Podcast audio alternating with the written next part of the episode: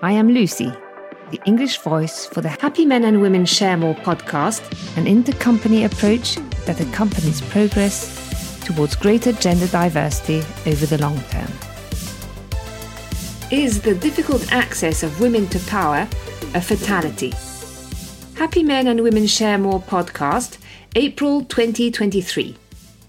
Today, women represent 49% of the working population 42% of executives, 20% of senior managers, 22% of the executive and management committees of the 120 largest French companies. Three women in France are now CEOs of CAC 40 companies. The evaporation of women from the spheres of decision and power is a reality, and the Rixain quotas in France, voted at the end of 2021, pushed companies to the wall how can we reach the objective set, i.e., 30% of the management bodies in 2027, 40% in 2030?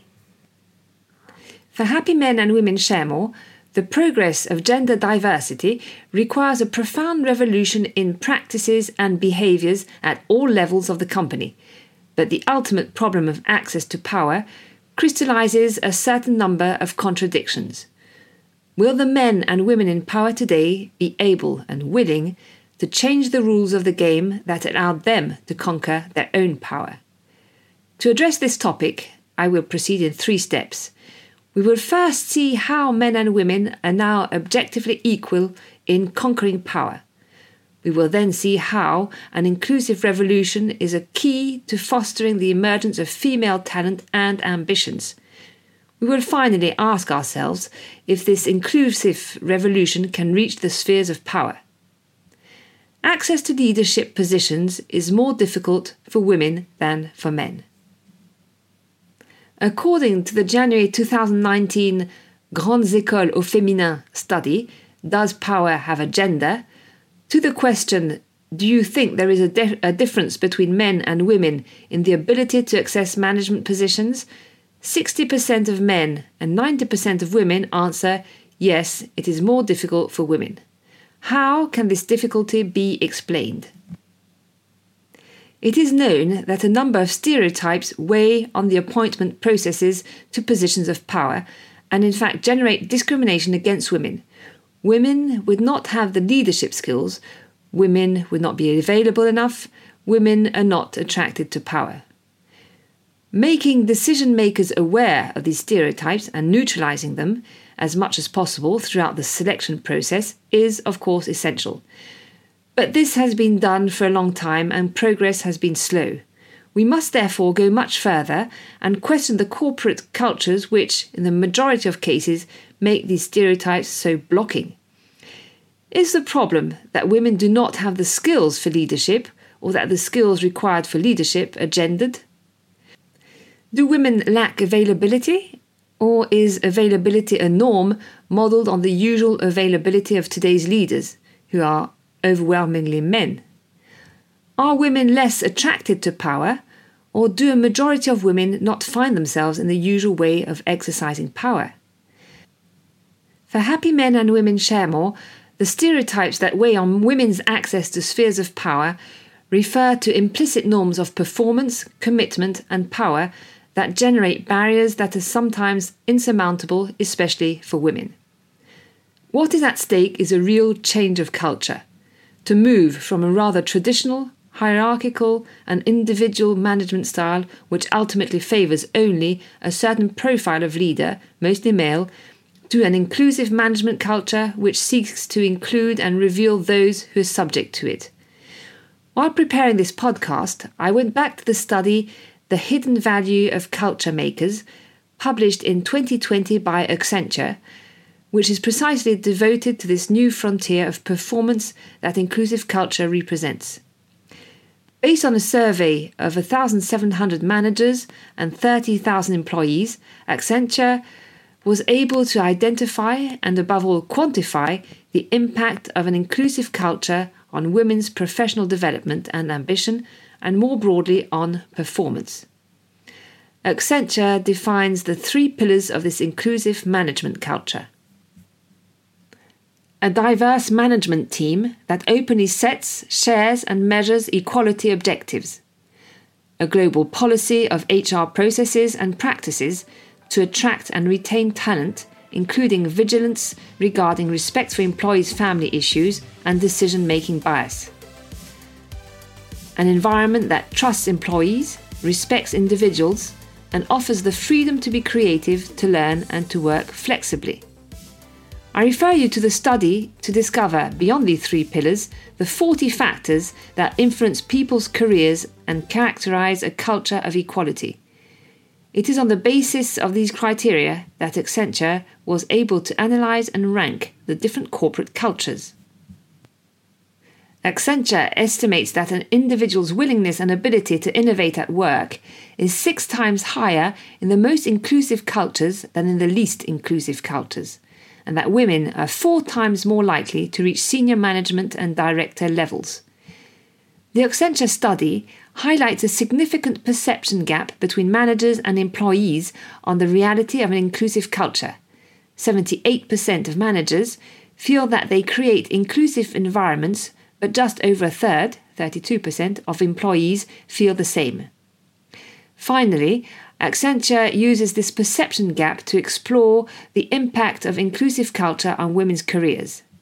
According to the study, if this perception gap were reduced by half, the proportion of women who felt they were a key member of their team and had real influence on decisions would increase by 53%, from 1 in 5 to more than 1 in 3, while the proportion of men who felt the same would increase by 5% the proportion of women who have a strong ambition to become a leader in their organization would increase by 49%, from 17% to 26%, while the leadership aspirations of men would remain unchanged. As you can see, a truly inclusive culture would allow many more women to express their talents and forge their ambition. But is the inclusive revolution possible up the spheres of power?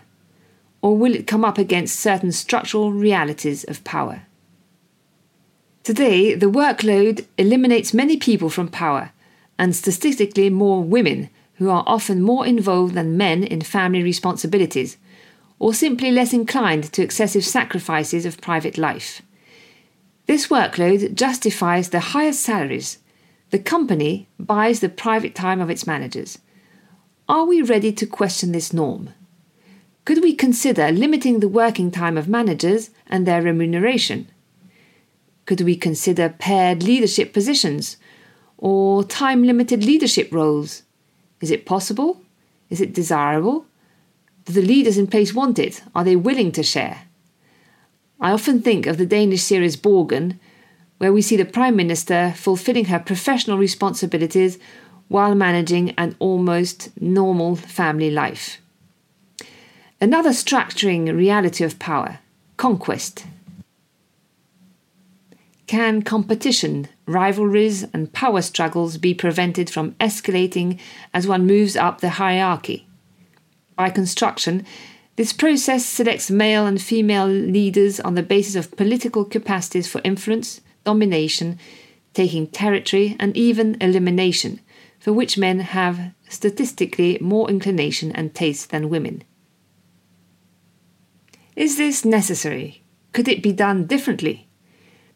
We know that these political games are a determining factor in the phenomenon of women opting out, refusal of a promotion proposal, or unwillingness to apply for positions of responsibility.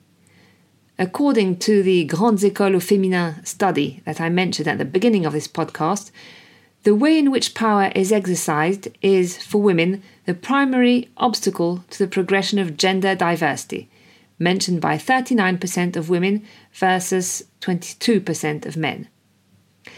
Let us finally address this other structuring reality of power money. This reality is ambivalent. For 16% of the respondents of, to the Grandes Écoles au Féminin study, money is part of the personal motivation to have power. But for 52%, money is seen as a primary motivation for those currently in power.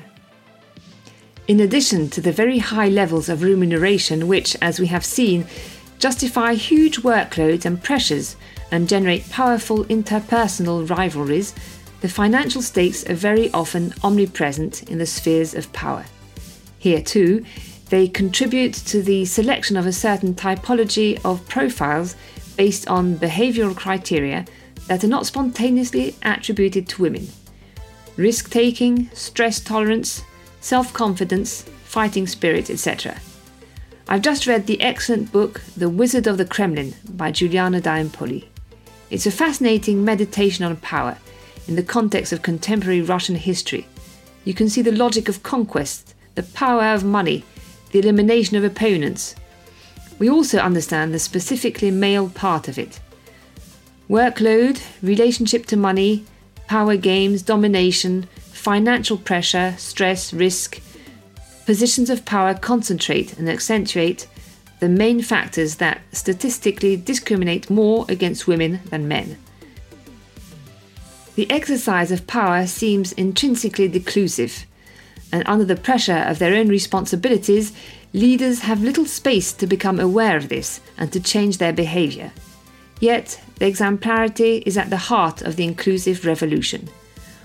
Already in power, or not yet in power, men and women are invited to invent the inclusive modes of leadership, which from the top to the bottom of the hierarchy will anchor the attractiveness and performance of tomorrow.